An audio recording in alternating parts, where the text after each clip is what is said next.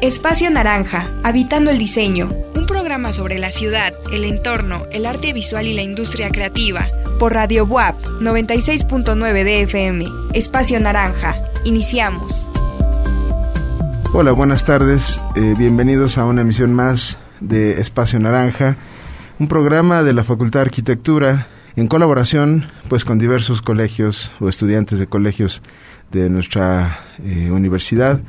Este espacio es para que los creativos demos un paso adelante y eh, discutamos nuestras ideas. Estamos más acostumbrados a ponerlas en papel o, o de pronto que se materialicen de alguna forma, pero en este, en este momento, a esta hora, en este día, eh, estamos para ser escuchados. Eh, entonces, eh, como lo decimos siempre, habitamos el diseño porque finalmente es parte de nuestras vidas y es lo que construye los entornos.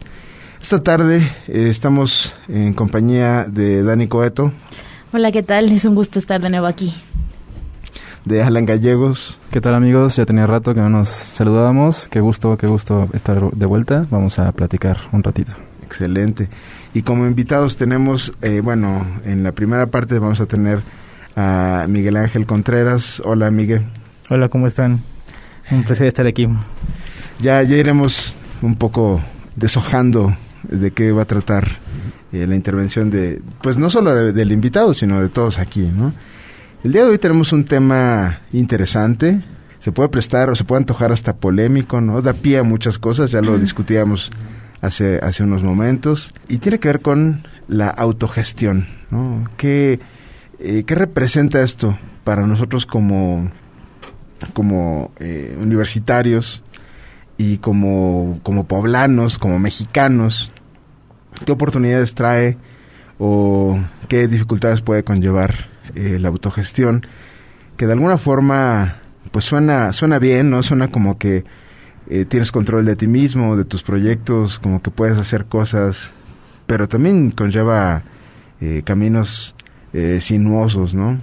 Entonces ese es nuestro tema, autogestión. Pues bueno, empezamos con este gran tema. Significado de esta gran aglomeración de, de tema. Y bueno, la gestión es un sistema de organización social y económico donde las personas que desarrollan una actividad son las mismas que administran este negocio. Es decir, una empresa autogestionada, los trabajadores cuentan con una absoluta facultad para la toma de decisiones y el control de la institución. Por un momento se piensa que solo es como de una persona la autogestión, ¿no? Pero creo que es como el conjunto de una organización va con una misma meta, ¿no? Es como lo mismo que nos quieren decir en las empresas cada vez que entramos y el gran discurso de somos una familia y estamos todos juntos. Básicamente lo mismo esto es en esta autogestión eh, cuando es en conjunto, ¿no? Pero cuando es de una sola persona es constantemente decirte soy mi propio jefe y soy mi propio jefe. Como de no tengo aguinaldo, no tengo seguro y bueno, eso empezando desde el primer concepto de autogestión que encontramos con nuestras amigas Neni y nuestros amigos emprendedores, ¿no? Eh, pero lo que se me hace muy interesante es como ya pasando de la autogestión eh, llega a ser como una empresa, ¿no? Y ya empieza a formar tal como eh, una fuente de suministro de cualquier tipo, ya sea económico, de materia, etcétera. Sí, eh, y realmente pues estamos expuestos o estamos ante una economía que por diversas cuestiones, pues justamente ha reposado mucho en proyectos autogestivos por diferentes razones, ¿no? Y lo interesante de esto es, como mencionabas, de, de estas empresas que de pronto te quieren hacer parte de la familia, ¿no? Siempre de pronto pareciera que en la relación laboral eh, se debe ser como recíproca, pero usualmente termina siendo eh, unilateral, ¿no? Es decir, alguien produce para alguien más y en esa, de esa forma el ser humano termina convertido en una especie de, de engrane, ¿no? Pero ¿qué pasa cuando el engranaje con el que tú cuentas como individuo, como colectivo, como grupo, eh, no es suficiente, ¿no? Necesitas por ahí tocar puertas, buscar apoyos de diferente índole, ¿no? Eh, de pronto eh, de instituciones, de gobiernos que, que te puedan cobijar, y eso también genera como ciertos compromisos, ¿no? Ahí hasta cierto punto pueden ser incómodos porque de pronto puedes perder control sobre pues sobre ti mismo, ¿no? Sobre tu proyecto. Como entrando un poco en el tema, también este es una forma de vivir porque desde niños nos enseñan a ser autogestivos con nuestros sentimientos, con nuestra forma de ser, con nuestras propias emociones. Y creo que también este como llevarlo como bandera eh, es bastante pesado porque eh, estás, o sea, cuando tienes que autogestionarte como niño, pues es porque tus padres estuvieron ausentes, eh, creces con, con estos compromisos que, mencionabas de, eh, pues no quiero que alguien más viva esta, esta dificultad que, por ejemplo, en la universidad se vive de que, pues, hay diferentes estratos, sobre todo en la pública, eh, pues mi compañero tiene una Mac y no puedo acceder a ciertos este, programas porque yo tengo una, una PC eh, parte de esto es como darte cuenta y entrar en un conflicto como de, para mí se está siendo difícil eh, la universidad porque no puedo acceder a ciertos conocimientos que están en otro idioma, porque también podemos mencionar un poco de los privilegios. Los privilegios nos dan este acceso a información, acceso a herramientas, acceso a lugares, a personas incluso. Y dentro de ese, ese arbolito que se va haciendo, vamos accediendo a, a, mejores trabajos, a mejores condiciones de vida. Y cuando en una temprana edad o en un temprano momento te das cuenta que no puedes acceder a eso es, es un shock. Entonces, creo que eh, parte de esto es, es la motivación que, que yo, hablando de mi persona, tengo como para hacer proyectos de este tipo autogestivos. Sobre todo porque, como también al, al, al, principio mencionabas, este que pues hay estos mecanismos de, de, que tienen las empresas para que tú les des tu, lealtad, eh, pues cuando tú eres tu propio jefe, tú te, tú te des tu lealtad a ti mismo y tú tienes tus propios principios, ¿no? Y parte de esos principios es como ayudar a la gente, pero de verdad es, como igual mencionabas tú, Jesús, de, de a, veces perder, a veces perder el control de ti mismo en pro de los demás. Eh, y es bastante este, pues sí, difícil como esa lucha interna de estoy dejando de cuidar de mí mismo para cuidar a los demás, entonces tengo que cuidarme de mí mismo para poder cuidar de los demás. O sea, es como un círculo vicioso medio raro. Platicando, bueno, también investigando un poquito acerca de esta palabra, no sé, en Google, en Internet, pues por lo general nada más encontramos como el significado, ¿no? La definición que es que una empresa te, te pues te echa la mano para que tú te autosugestiones y hagas bien las cosas, ¿no? Cumplas un cierto punto. Pero si profundizamos un poquito más, como dices, realmente es ya algo que nos enseñan desde pequeños, ¿no? O sea, el, ¿sabes qué? Tú tienes que, cada, cada vez que vas creciendo, tienes que ir siendo más autosuficiente, ¿no? Tienes que ir haciendo tus cosas, tienes que ir preparándote tú a hacer esto, eh, no sé, ya cuando empezamos a estar en la escuela, en la preparatoria, en la universidad, ya es levantarte solo, eh, desayunar solo, prepararte tu comida y poco a poco es este, pues esta evolución, ¿no? Que vamos teniendo como humanos, eh, ser autosugestivos. Claro que, no sé, igual, como les decía, profundizando un poquito en el tema, siento que es algo que deberíamos eh, enseñarle a las personas desde pequeños, ¿no? O sea, tener un poquito más de énfasis en esa palabra en ese punto, ya que pues a la larga como a la larga vamos vamos a crecer, ¿no? Vamos a evolucionar, entonces este punto va a ser inevitable, ¿no? Llegar a tener que ser autosuficientes.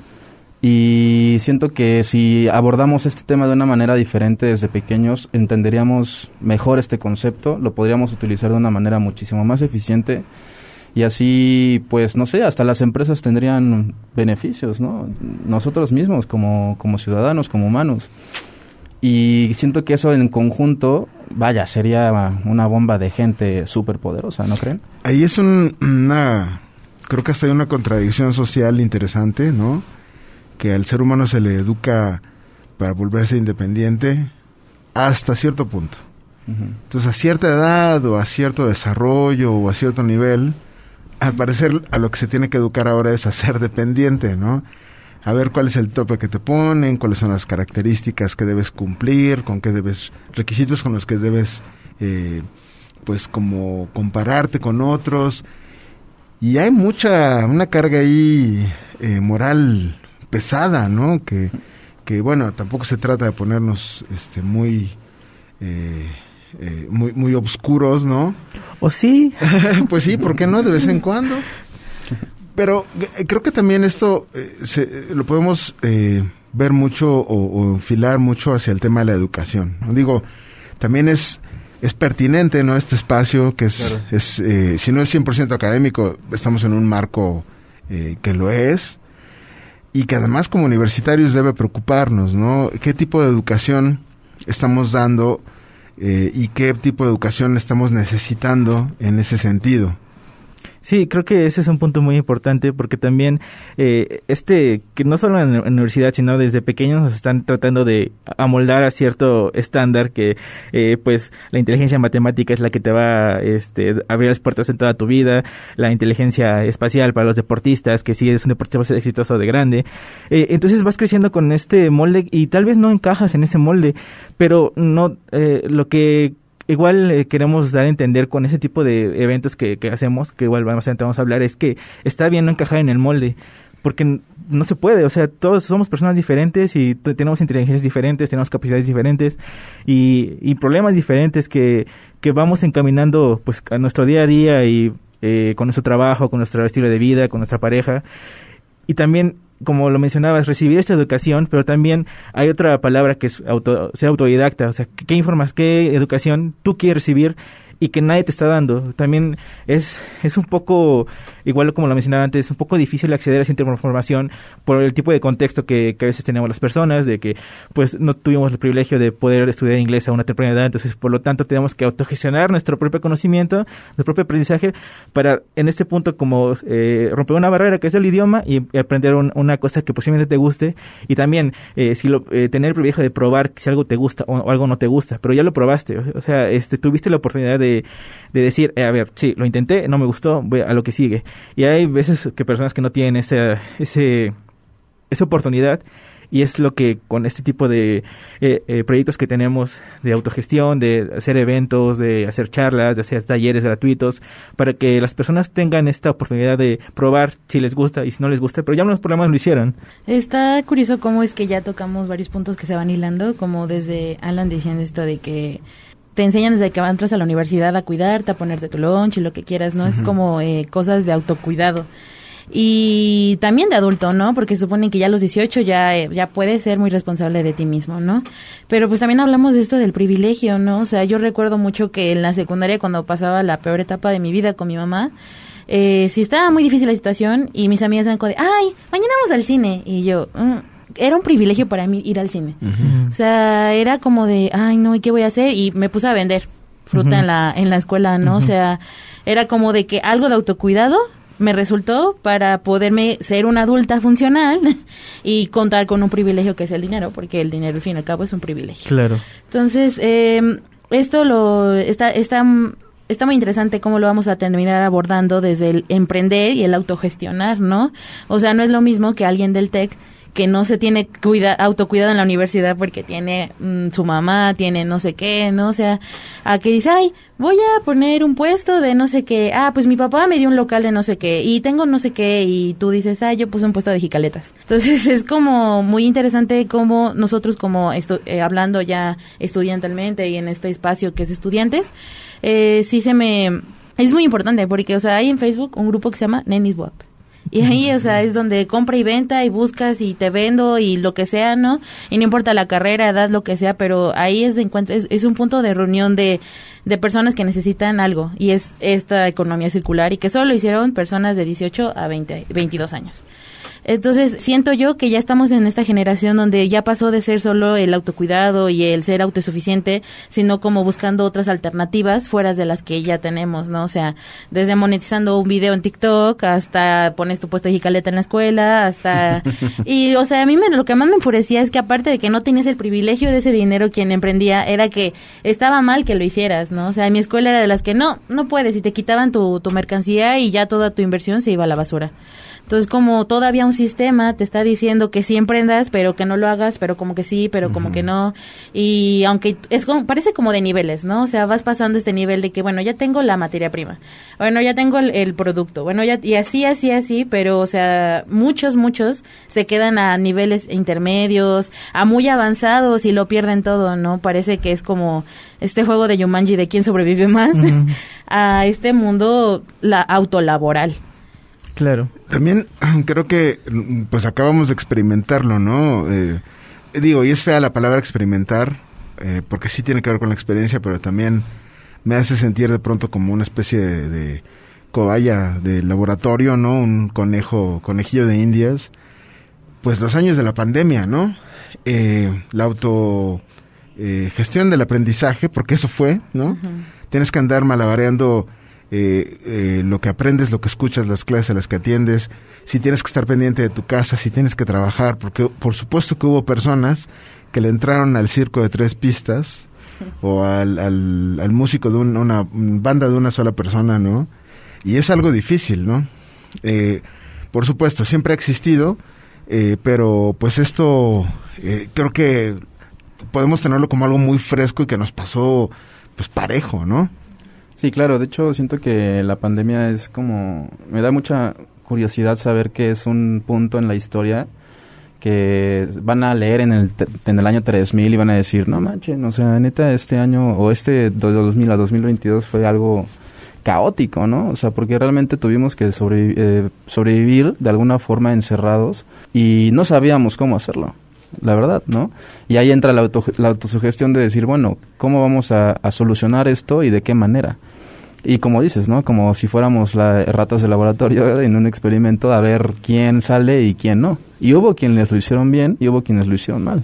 Muchas, y bueno, desafortunados, ¿no? O sea, sí, sí es cierto que hubo eh, casos de éxito, pero muchísimo, pues una barredora, ¿no? Es, creo que van a pasar años, tal vez décadas, hasta que terminemos de, como de sopesar este fenómeno. Pero bueno, eh, vamos a nuestra primera pausa. Este tema que está bueno, está interesante, si está oscuro, ¿por qué no? Pero bueno, yo soy Jesús Barrientos, nosotros somos eh, Espacio Naranja habitamos el diseño y somos autogestivos. Con la venia de Radio Bob, claro. Eh, si tienen algún mensaje, alguna experiencia que quieran enviarnos, pueden hacerlo vía WhatsApp al 2221 64 51 19. Espacio Naranja, Habitando el Diseño, un programa sobre la ciudad, el entorno, el arte visual y la industria creativa. Hola, estamos de vuelta en Espacio Naranja, Habitando el Diseño. Esta tarde estamos eh, discutiendo y explorando el tema de autogestión. Es un tema que nos ha pegado mucho últimamente. En el bloque anterior hablábamos de cómo afecta la autogestión en la educación o cómo, cómo la influye, ¿no? Y otro tipo de entornos en, en nuestra vida que finalmente es parte de la educación del ser humano integral eh, y al ser algo eh, pues irremediablemente humano, pues nos pega el hecho de que se cruce con nuestro entorno, nuestro contexto, ¿no? Lo mexicano, lo poblano, eh, afecta que estemos en 2023, que haya habido pandemia, todas esos, esas como condiciones hacen que eh, la forma en la que tú gestionas tu tiempo, tu espacio, tu dinero, tu trabajo, cambie, ¿no? Y por supuesto que los entornos generan condiciones propicias o adversas, ¿no? A veces unas más que otras. También discutíamos sobre, pues, este tema que creo que da para mucho, ¿no? La parte del privilegio, como en ciertos contextos algunas cosas que parecen privilegios, eh, en otros no lo son, o lo que podría no, no parecerlo, en un tiempo distinto de tu vida, lo es, ¿no? Entonces, pues en eso andamos. Ahora queremos dar también la bienvenida a nuestra segunda invitada. Se une a la charla eh, Carla Mateos, Carly, hola. Hola, ¿cómo están? Y estamos, bueno, también con, con Miguel Contreras, por supuesto con Alan Gallegos y Dani Cueto, que ellos ya son los regulares del programa, mm, bueno, relativamente regulares, ¿no? Pero bueno. Los favoritos. Pues, pues sí, entonces, eh, pues sigamos con el tema de, de la autogestión creo que algo importante de, de este tema es sobre todo eh, la manera en que podríamos, no sé si ya lo habían discutido antes, podríamos este, diferenciarlo de los, de los temas de emprendimiento a los temas autogestivos. Creo que los temas autogestivos buscan más como ayudar a ciertas comunidades. Hace poco hablábamos Miguel y yo sobre cómo es que ciertos proyectos se disfrazan de ser autogestivos y realmente lo que están tratando de hacer es un, emprendimiento. Entonces como que hace confusión, o por lo menos a mí me genera esta duda de cuando se pone la etiqueta de vamos a ayudar a esta comunidad, pero por hora te vamos a cobrar dos mil pesos para poder ayudarte, ¿no? Entonces eso suele ser como muy confuso porque dices, bueno, ¿es ayuda? ¿No es ayuda? ¿Es tu emprendimiento? ¿Cómo sabes que sí puedo pagártelo, no? Es decir, entonces, en este, en su, bueno, basado en su experiencia y por supuesto en su opinión, la autogestión debe tener un elemento eh, social. A ver, voy a decir una palabra que a mí no me gusta, pero que tal vez necesitamos buscarle un sinónimo, como de altruista, ¿no? no me gusta altruismo porque me, me parece que es como muy de arriba para abajo, ¿no? Pero social me gusta, pero puede ser confuso. Pero bueno, volviendo a la pregunta, entonces, la autogestión tiene una carga social más fuerte que el emprendimiento, digamos. a nuestro parecer, eh, creo que sí, o, estoy seguro de que sí, eh, porque sí, tal vez no es altruista, pero buscamos apoyar a personas que son como nosotros o que tuvieron esas carencias que nosotros en algún momento vivimos. Y si ahora es cierto que es fácil para nosotros, porque ya eh, somos más grandes, tenemos más experiencia, tenemos un mejor trabajo, ya pasamos por esas dificultades, queremos que las personas que vienen este caminando el mismo camino que ya recorrimos que sea más fácil porque no tiene por qué ser difícil creo que ese es un tipo de pensamiento bastante viejo de este tiene que costarte y, si te cuesta entonces ya te lo ganaste y te tiene que costar eh, tu comida tienes que llegar cansado a tu casa para que tu comida te, quede bien y, y por qué o sea ¿Por qué tiene que ser así? ¿Por qué tenemos que esforzarnos siempre eh, para tener condiciones cómodas o para tener este lo que queramos? No, o sea, eh, creo que la lucha que hacemos, eh, Carly y yo, es, es, eso, de que no tiene que ser porque es difícil para, para todos. O sea, si podemos ayudar, aunque, aunque sabemos que a veces eh, no llegamos a muchas personas, pero si llegamos a una sola persona y esa persona se siente cómoda hablando de, de su privilegio, de sus carencias y haciendo conciencia y diciendo, bueno, ahora voy a ser un poco más amable conmigo porque sé que hay personas que, que, este, que están viviendo lo mismo que yo o que ya vivieron lo mismo que yo y voy a ser amable conmigo. Este, también tenemos, hay esta cultura de que nos bombardean redes sociales de la vida perfecta, del trabajo perfecto, de las personas viajando en todo momento, las personas este, ganando mucho dinero. Entonces también este es un castigo que, que venimos arrastrando desde que somos pequeños, de si no eh, encajamos en ese molde, no vamos a poder tener esa vida fácil. Entonces tiene que costarnos para que lleguemos a esta vida fácil.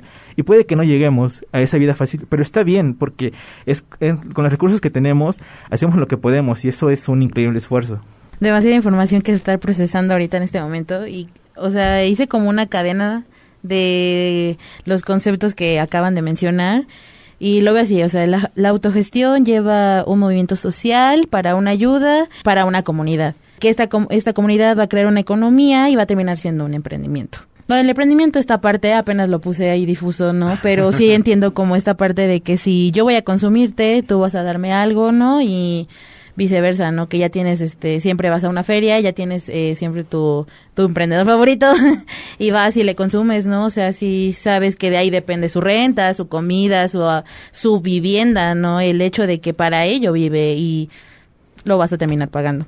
Pero esto de que no se tiene que sufrir, lo quiero hilar con esta mm, cadena de conceptos por que vivimos en un sistema donde es demasiado violento en todo lo que hacemos, tanto como crecemos, como decíamos, ¿no? O sea, de niño decías, ay, no, tiene que ya aprender a leer antes de que entre a la primaria, ¿no? Eh, si algún papá escucha este, tiene un hijo en su infancia, estoy demasiado con pedagogos y maestros de ese nivel y realmente yo cuando digo ese tipo de comentarios y nos reímos y dice, ay, sí, es que piensan que ya tienen que tener resuelta la vida escolar desde los tres años, ¿no? No está para eso el, el preescolar, ¿no? Es esto de cómo duele crecer cómo dueles adquirir ah, el desbloqueo de otra, um, de la, la, siguiente etapa de tu vida, ¿no? Y de qué forma se va a, a dar, ¿no? No es lo mismo que te digan, ah, hijo, te eh, vas a ir a la universidad, te voy a dar un coche, a que digan, ah, te voy a dar 50 pesos para que tú llegues eh, a la universidad, ¿no? Y esto también con lo de la vida perfecta, ¿no? La idealización que tenemos de que si tenemos todos estos recursos, nos vamos a sentir bien, vamos a vivir bien, ¿no? Y, o sea, y parece chiste las demás personas cuando llegan a entender esta frase de que no tienes que sufrir, pero, o sea, sí me ha tocado mucho como de, ay no, te vas a morir de hambre. Sí, esos no pagan, ¿no? Ya hasta lo toman como referencia para decirte que te va a ir muy mal si tomas esa decisión porque el otro, todos fueron abogados en la familia y tú quieres ser artista, ¿no? Eh, se, me hace como muy mm, enriquecedor saber diferenciar este tipo de clase y contexto para entender por qué uno es autogestivo fuera de lo económico. Pues eh, yo creo que la autogestión también se da mucho en las disidencias. Hablando de disidencias, hablo como de, sobre todo las disidencias queer, ¿no? Y también racializadas. Entonces, he visto más que nada las partes autogestivas. Em, en la Ciudad de México hay un bazar queer em, que pues realmente ellos se, dan su principal manera de poder comer y sobrevivir es a través de esto, eh, de poder vender ciertas cosas a sus propias comunidades y expresarse. Entonces creo que eh, esto lo hemos este, ido trasladando también a otras comunidades que no son este, tan marginalizadas, creo que se dice. Se trata de buscar una manera de poder este ayudar a otra persona, porque pues sobre todo creo que la autogestión se da porque creo que un factor muy importante para que puedas hacerlo es tener traumas. creo que es la manera que es tu gasolina de día a día para poder este sacar como toda esta energía y poder hacer estos tipos de espacios este y movimientos, ¿no? Sí, de hecho, justo iba a mencionar eso de, tener problemas en la vida, ¿no? Porque siento, y como dice, dice, también Dani Coeto, que pues al final vamos evolucionando y vamos creciendo y pues nos pintan que la vida es bonita y bella y todo esto. Que sí es así, ¿no? Realmente sí es así, pero la verdad es que también es, o sea, como que quieren omitir la parte en la que sufren, en la que nos equivocamos, en la que cometemos errores en la que nos caemos, en la que la gente se burla, en la que nadie confía en ti más que tú mismo. Y siento que toda esa evolución nos lleva a esta autosugestión de decirnos a nosotros mismos, bueno, ¿y ahora qué sigue, no? Vamos a cometer los mismos errores, vamos a, volvernos a caernos en la misma piedra o vamos a quitar esa piedra para los demás que vienen atrás de mí y, y pues apoyar, ¿no? Porque al final siento que una de las pues por todas las cosas también que he leído y que hay pasado en la vida, siento que una de las cosas por las cuales estamos aquí es para ayudar al prójimo, ¿no? Como lo dice Jesucristo y muchas otras personas, personajes aquí interesantes. No, y de, pronto eh, aparecen ideas como hay que aprender a querer a la piedra, ¿no? Exacto. Esto de los traumas, por ejemplo, me parece muy claro eh, que es, trauma es un golpe, ¿no? Entonces pareciera que eh, como si fuéramos, no sé, alguna especie de animal de carga, tenemos que funcionar a, eh, con base en golpes.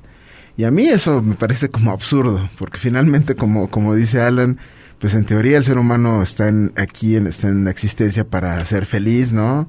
No para, para padecerlo. Hay un concepto que a mí, por ejemplo, me, me desagrada mucho desde hace años, que es este del, de, la, de la zona de confort, ¿no? Todo el mundo dice, tienes que salir de tu zona de confort. Mi pregunta es, ¿acaso no? ¿Vives, toda tu vida buscando esa zona de confort? La zona de confort es cuando estás a gusto con tu familia, con tus mascotas, en tu casa, te puedes preparar un buen café, comer buena comida. Creo que podríamos plantearlo al revés, ¿no? Que nuestra misión sea buscar esa zona de confort y estar ahí. ¿Por qué eso tendría que estar eh, o contradecirse con la idea de éxito, ¿no? Que de hecho se fue una de nuestras primeras discusiones en este programa hace, hace meses. Sí, eh, es, tocaste un tema muy importante eso de los traumas. Eh, Carly también lo tocó. Pero eh, parte de también autogestionarte como persona es ir a terapia, es ir al psiquiatra, es ir al doctor, es, es, es también cuidarte a ti mismo y tratar de llegar a esa zona de confort eh, en tu propio espacio, que es tu casa, tu recámara, tu, tu, pareja, tu familia, e incluso cortar lazos con, con, este, con personas que te están haciendo daño porque te estás cuidando a ti mismo. Este, o sea, parte que, que, hemos visto en como en terapia es esta de eh, como esos complejos que a veces tenemos en Salvadores de cargar con los problemas de, de la familia, de este, de los amigos y realmente como tratar de autogestionar tu, tu propio cuidado es, es como muy contradictorio con, con lo que vienes manejando con los traumas, porque tú crees que tienes que salvar a todos, pero tú estás este pues bastante jodido porque no te estás cuidando. Y cuando estás tocando este estás luchando con, contigo mismo para entender que eh, tienes que estar bien eh, no por un sentido de eh, o sea de como te dicen las personas mayores de tienes que estar bien tienes que distraerte para no estás distraído no estás deprimido estás distraído. O sea no sí estoy sí estoy deprimido pero estoy yendo al psiquiatra porque sé que estoy este eh, estoy aceptando este mis, mis enfermedades y estoy haciéndome cargo de mí mismo. No te estoy ocupando a, mi papá, a mi mamá, sino, o sea, ellos hicieron lo que pudieron. Sí, nos, eh, siempre va a haber traumas que los padres van a heredar, pero creo que también está entre nosotros este, sanarlos y es bastante difícil. Ah, ya vamos a hablar de terapia. Eso es algo, sí, pues es en parte, ¿no? Es necesario. Es muy necesario, ¿no? Porque siento que en la autogestión es como de te debes a ti mismo, eh, tú mismo estás haciendo todo, ¿no? Creo que es muy importante saber que si ya todo deriva de ti, cae en ti, ¿no? Cuando llegué a hablar con mi terapeuta sobre esto de que ya rehusaba ayudar a la gente, ¿no? Me, me miró muy seria y me dijo, ¿te pidieron, ¿te pidieron ayuda? Y yo, no. ah, bueno, entonces cuando ya te piden ayuda, tú puedes rechazar ayudarlos, ¿no? Una persona solo puede recibir ayuda cuando sabe qué quiere y está listo para recibirla, ¿no? Y después me preguntó, ¿y tú estás lista para recibir ayuda? Qué difícil, ¿no? O sea, el confrontarte con la idea de que tú Mm, no estás listo para ciertas respuestas e información junta, ¿no? Esto de que se, es generacional los problemas y se heredan, sí, es muy real, ¿no? O sea, el desaprender algo que aprendiste toda tu vida te cuesta el doble de lo que duró. Entonces, eh, creo que por eso existe y perdura pues la cultura de la violencia, ¿no? O sea, vas a ser un jefe que va a explotar a sus empleados, pero pues no, porque emprendí, pues soy buena onda, ¿no? O sea, cómo se puede transversar los discursos a base de la autovictimización, el constante de que no, pues así es esto, ¿no? Bueno, pues si quieres, ¿no? Pues no hay otra forma de, de hacerlo, ¿no? Y cuando tú vas creciendo con esto de que, a ver, a ver, yo sé que esta persona está mal, yo ya no me voy a ser responsable de esta situación, ahí se rompe un, pues un colectivo, ¿no? Porque es algo que también le decía a mi terapeuta de, bueno, bueno, es que vamos a aprender y yo, y le empecé a decir como de muchas eh, metas, con demasiadas personas, y sí me dijo como de, a ver, a ver, a ver, cuidado con esas promesas colectivas, ¿no? Porque solo funcionan eh, si las otras personas están igual de comprometidas que tú, porque tú vas a ir a tu ritmo, ¿no? Y creo que eso también llega a pasar con esta economía de, de autogestores, ¿no? O sea, es, eh, todos van a su proceso, a su tiempo, a, a su manera de hacerlo, y que justo por eso se hicieron unos autogestores que intentaron preguntarse primero a ellos mismos cuánta violencia han vivido económica para llevarlos a donde están. Claro, creo que van surgiendo algunas palabras clave, ¿no? Que son en realidad conceptos, ¿no? O prácticas como empatía, compromiso, eso creo que me parece algo que, que es claro. También creo que la autogestión puede ser una, una buena estrategia, un buen instrumento, no sé cuál de las dos sea, para acabar con la frustración, porque a veces creemos que algo nos frustra, pero en realidad ni siquiera somos parte de, de ese problema, ¿no? Entonces creo que sí es importante, eh, pues conocernos, ¿no? Espacio Naranja, Habitando el Diseño, un programa sobre la ciudad, el entorno, el arte visual y la industria creativa. Estamos de vuelta en Espacio Naranja, habitando el diseño y discutiendo sobre las, los beneficios de la autogestión. Soy Jesús Barrientos y esta tarde nos acompañan en los micrófonos Dani Coeto, eh, Alan Gallegos, y como invitados Miguel Contreras y Carly Mateos. Estamos eh, pues construyendo algo muy interesante aquí porque en el ejercicio de los creativos hay mucha interiorización de problemáticas y de conocimientos eh, porque finalmente estamos expuestos como a dos mundos bien diferentes, ¿no? El mundo de las ideas y el mundo de los objetos, de lo material. Y escuchas, queridos, escuchas, no es fácil es complejo y bueno, finalmente mucho de eso se queda en nuestra mente, en nuestro, en nuestro ser, en nuestro entorno. Y la autogestión eh, no solamente es económica, es emocional, es eh, intelectual y es emocionante, ¿no? Y bueno, otra de las razones por las que eh, Miguel y Carly nos acompañan hoy es porque, bueno, ellos llevan varios años de experiencia en, en proyectos autogestivos, eh, y bueno, no porque la discusión ya haya terminado, porque seguramente vamos a poder hacer dos o tres programas de esto.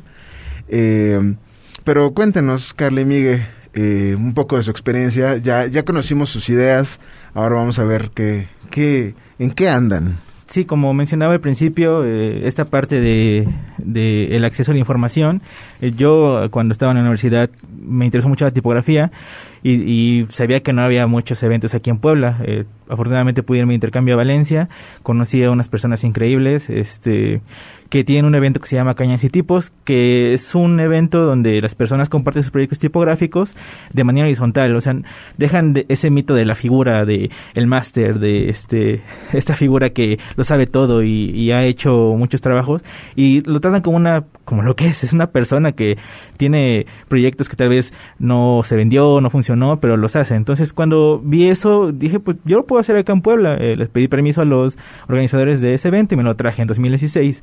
Entonces, creo que en ese momento inició eh, mi viaje como ese tipo de, de autogestión. Eh, igual Jesús, con Jesús tuvimos un colectivo que se llama Lettering. Tenemos todavía, todavía un no vive, muere. Un vive, un vive. Por ahí anda. Sí, entonces este organizamos como se dice, exhibiciones de caligrafía, talleres a, bajo costo, sobre todo por el contexto universitario público, de universitario de la universidad pública. Eh, hicimos este dos congresos que, que igual fueron algo pequeños, pero nos dio eh, muchísima experiencia. Se llamaron Textura, el primero fue en 2017 y el segundo en 2018. Sí, hemos hecho, como ya dije, bastantes talleres. También yo me he involucrado en algunas otras este, iniciativas, que en este caso se llama Letrástica. Su fundador, Gen Ramírez, de Guadalajara. Durante la pandemia, pues esta parte que también eh, sí fue situaciones adversas, pero también abrió como que mucho la comunicación con otras, con personas de otros estados, de otros países. Y parte de eso también pude formar parte de ese colectivo. Eh, igual hacemos un, un, este, un congreso cada dos años eh, en, ese, en esa comunidad que se llama Letrástica Comunidad que pueden buscar en Facebook. Eh, trato de organizar unos talleres gratuitos muy casuales este, que se llaman Type Nerds junto con eh, pues todos los integrantes de este colectivo. y es para esto, para llevar la información a personas que estén interesadas y esa información que es realmente muy especializada, que a mí me ha costado aprenderla, que me ha costado investigarla, he rascado información de donde he podido y la trato de de dar de manera pues ya digerida para que las personas prueben esta eh, si les gusta o no y si deciden eh, que si les gusta pues que podamos construir una comunidad pues que tenga este este conocimiento que enriquecido y si todos tenemos el mismo conocimiento pues sube, sube, este, sube el nivel de, de trabajo, de este, de, de, calidad de, de, profesionistas. Entonces, como esa es mi, mi visión. Para los que nos escuchan, eh, Miguel y Carly son tipógrafos. Fíjense que es interesante eh, haber iniciado esta, esta charla no con su currículum, sino con sus ideas y ahora sí conocer a qué se dedican. Yo creo que eso vamos a adoptarlo de formato ahora, porque finalmente esa es la, idea, ¿no? Carla y Miguel, decía yo, son tipógrafos, eh, habemos una treintena de tipógrafos eh, profesionales en todo México y ellos han tenido una, una carrera bastante interesante. Eh, son, son jóvenes, pero parece que son mucho más, más grandes por la experiencia que han acumulado y bueno, claro, todo lo que, lo que han dicho, eh, cada vez que escuchan type, por supuesto se refiere a tipografía, ¿no? Diseño de letras, diseño con letras, y pues me entusiasma mucho eh, que nos acompañen. Carly. Bueno, este, pues mi viaje con el diseño de letras y la autogestión precisamente comenzó con Jesús invitándome a Lettering después de haber hecho un intercambio en Colombia y tomé clases afortunadamente en otra escuela pública, en la Universidad de, de Colombia, y pues me dio un profesor que se llama César Puertas, quien es tipógrafo. Entonces me uní a Lettering y empecé como a entender como esta parte de compartir información, lo cual me parece como muy interesante porque creo que no fui educada en, en un contexto donde compartir fuera tan importante hasta ahorita. Porque este incluso en la universidad me he dado cuenta que nos educan como de manera en que todos somos competencia y que incluso aunque pudieras compartir clientes, proyectos, etcétera, eh, mejor agárratelo tú y no como que no lo compartas hacia, hacia alguien más, ¿no? Eh, aparte de lettering, también, este, eh, gracias a Letrástica Comunidad, empecé a encontrar como otras personas, sobre todo mujeres, porque este, el área de tipografía es muy difícil encontrar personas, este, que sean mujeres, trans y no binario. El área de tipografía ha sido nominada, sobre todo en, en México. Las grandes figuras son hombres, pues hombres, este, tal vez de edad media Y pues esto hace que muchas mujeres este como que no encuentren su su espacio, ¿no? Aparte que también como que se les ha hecho más eh, complicado encontrar información, este, encontrar con quién compartir estos problemas que se puedan enfrentar, este, llamémosle sexismo, acoso, etcétera, todos por problemas de género. Y empecé a formar parte de una comunidad que se llama Times New Woman, que también es parte una compañera que es de la UAP, eh, también hay otras chicas que son de diferentes estados, este, como de Hidalgo, de Coahuila, me parece, de la Ciudad de México. El punto de ser una comunidad más que un colectivo, yo creo, es que somos tantas personas que pueden entrar a este espacio, pues compartir información, compartir este experiencias, porque sobre todo esta es la parte que más me gusta de Times New Woman, que muchas personas y mujeres no binarias también este agarran y dicen, "¿Saben? Me siento mal, este estoy pasando por un estado depresivo y pues necesito como sus consejos o saber este o saber mínimo que me apoyan, ¿no? Y que me van a decir que voy a salir de esta, ¿no? Este, creo que es bastante eh, importante crear espacios y después de esto, pues entrar al mundo del diseño de letras es complejo porque puedes encontrar trabajo em, o no y sobre todo no. Entonces tratas de encontrarle como la vuelta, ¿no?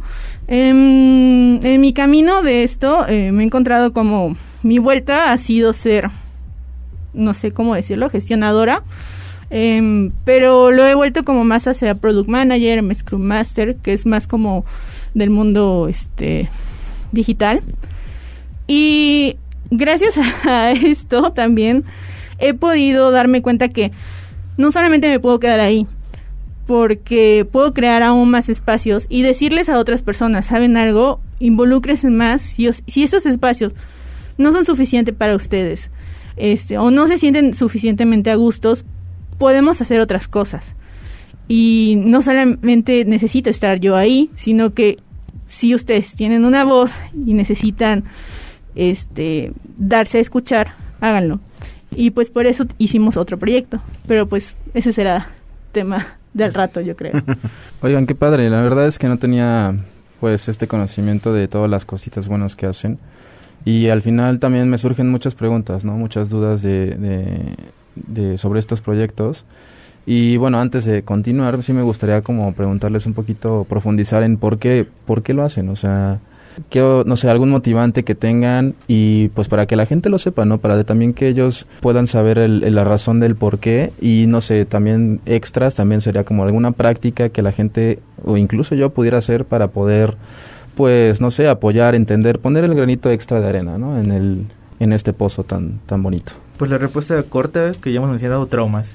Eh, creo que esta parte de que sufrí durante la universidad, sufrí durante mi infancia, como que esta necesidad de, de ayudar a las personas es, es, lo que a mí me motiva para hacerle más fácil a, a mi compañero, o sea, porque trato de ver a las personas pues como lo que son personas, que están a mi lado, que no están debajo de mí, que están arriba de mí, eh, y que yo puedo, sé que puedo aportar algo, aunque sea una idea, este, eh, a veces en, Facebook me encuentro a que alguien pregunta, o sea, me gusta ayudar, o sea, eh, realmente esto me llena y este, apoyar, enseñar, este, compartir. la respuesta corta, sí, traumas. Sí, igual creo que es como este vacío emocional que te generas al, lo largo de tu vida y que tratas de encontrar una comunidad. Como que al principio este Miguel y yo este teníamos como esta diferencia de por qué es tan importante autodefinirse. Este y pues entre lo poco o mucho que llevamos tratando de discutir día a día como esto de, no, pues es que yo me autodefino como una persona, no sé, neurodivergente, este, morena, em, eh, pobre, porque este, el INEGI me dice que pues, realmente soy de clase baja. Necesito encontrar a alguien más que tal vez pueda identificarse de la misma manera que yo. ¿Y qué otra manera voy a encontrarlo si no es creando estos espacios? Más que nada lo hago porque algo me dice que no soy la única persona que puede estar pensando o pasando por lo mismo y quiera compartir esto con alguien más y crear un espacio de discusión, porque es muy importante escuchar como los argumentos que otras personas tienen en su vida. Este, claro, cada quien vive contextos diferentes, o sea, no porque yo sea una persona morena quiere decir que soy una persona que tiene raíces este eh, de étnicos muy fuertes, ¿no? O sea, tal vez la persona que pueda tener este eh, haya sido indígena en mi familia fue mi tatara, tatarabuela. Este, y pues no soy este una persona queer, entonces quisiera saber como qué va más allá de mi solo discurso. Sí, bueno, algo, bueno, gracias por compartir eso, está bastante interesante. Y algo que me, que me hizo mucho ruido fue el autoconocimiento, ¿no? Siento que algo muy padre, incluso que me ha ayudado a mí mismo, es el preguntarme, bueno, ¿y qué soy, no? ¿Y a qué vine y qué, qué, qué continúa con todo esto? Después de esas preguntas y de profundizar un poquito tú mismo, pues vas encontrando ciertas respuestas que vas diciendo, wow, o sea, ¿a poco pensaba así, no? Y, te van saliendo ideas nuevas y vas aprendiendo cositas de ti mismo que dices, bueno, ya entendí que todos los, los errores que cometí me llevaban a un lugar, ¿no? Ahora, ¿qué clase de, bueno, ese lugar estoy bien? O sea, me siento cómodo conmigo mismo, estoy haciendo bien las cosas. Y siento que cuando te haces esas preguntas, las preguntas correctas, pues al final, ¿no? El que busca encuentra y pues puedes llegarte a encontrar con verdades que duelen, por supuesto, porque al final también la vida es este proceso de dolor, pero que te van llenando, que te van satisfaciendo, que van abriendo un poquito más el camino en tu corazón, si nos podemos poner cursis.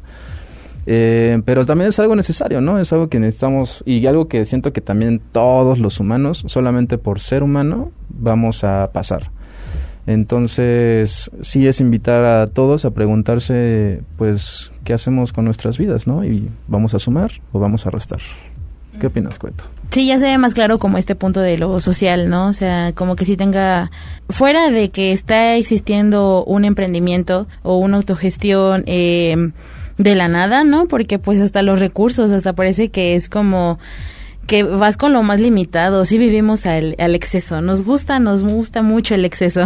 ya, ya tiene como más sentido, ¿no? Esto de lo social, que por qué queremos eh, no solo proveernos de otras distintas formas, sino también como otros que están en esa misma situación quieren hacerlo, ¿no? Pero ¿para dónde vamos, no? Creo que este proceso de la autogestión es un, es un laberinto, ¿no? O sea, te vas topando con demasiadas eh, contras o caminos muy libres y también solitario. Por eso esta referencia del laberinto, ¿no? Eh, se, se me hace muy increíble cómo su resistencia ante este sistema de querer enseñar hasta ustedes, ¿no? O sea, el simple hecho de que ustedes supieron como una herramienta que les funcionó y compartirla ya es demasiado, ¿no? Porque muchos solo se quedaron con la idea de que esta herramienta no es suficiente y pues ni modo es la que hay. Y eso se me hace algo muy importante, como también si pueden compartirnos sobre el proyecto que tienen, estaría increíble, por favor. sí, este, creo que retomando lo que eh, de verdad dijiste es que sí somos bastante, ahora somos bastante punk, o sea, como que sí estamos contra, eh, contra el, el sistema que pues nos quiere moldear de alguna manera, eh, que, que que eh, venderemos a las figuras, que busquemos trabajos donde vamos a morirnos eh, dos horas al día, dos horas del día y ya revivimos a, la decimotercera hora para ir a casa y eh, guardar energía para el siguiente día. no, creo que esto es, esta autogestión que ahorita Carly va a comentar de cómo nació y de qué es taifobia, pues cómo es también resistencia.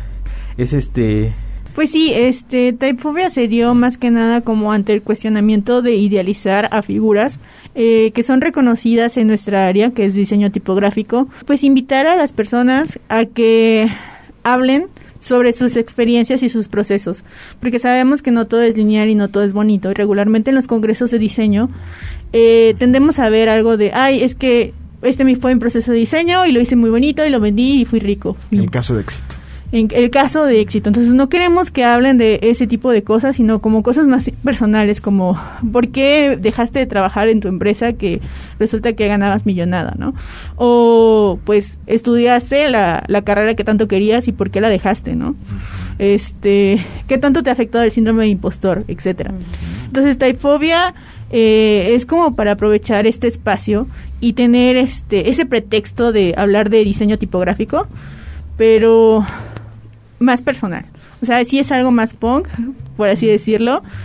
Y es una manera de celebrar tu proceso que obviamente no va a ser lineal, obviamente no va a ser igual que el de otras personas, pero pues así es. Y es un momento de aprendizaje. O sea, estamos aceptando el error y sobre ello trabajamos. ¿Cuándo va a ser Typefobia? Va a ser el 4 y el 5 de febrero. Tendremos dos este, modalidades, una presencial y una virtual, precisamente pensando en los privilegios de que no siempre se puede viajar. Y tendríamos, bueno, tendremos bajos costos. Eh, desde 100 pesos pueden ingresar este, al evento y tendremos dos talleres, uno presencial y uno virtual. Y pues también igual va a estar como en 350 si es que recuerdo bien. Eh, para poder ingresar a estos talleres que son pues de temas eh, son muy buenos la verdad y las personas que lo van a dar están muy abiertas a poder enseñarlos pues muy bien muchísimas gracias Carly Miguel Dani Alan eh, buscamos Typefobia en Instagram, Twitter, redes y bueno, muchas gracias también a todos los que nos escucharon.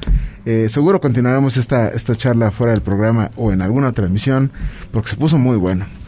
Eh, gracias eh, a todos. somos Espacio Naranja, vamos a seguirlo siendo, vamos a seguir de autogestivos, claro. Mi nombre es Jesús Barrientos. Tengan bonita tarde y recuerden que todos, todos habitamos en el diseño. Esto fue Espacio Naranja, Habitando el Diseño, un programa sobre la ciudad, el entorno, el arte visual y la industria creativa. Una producción de la Facultad de Arquitectura de la UAP.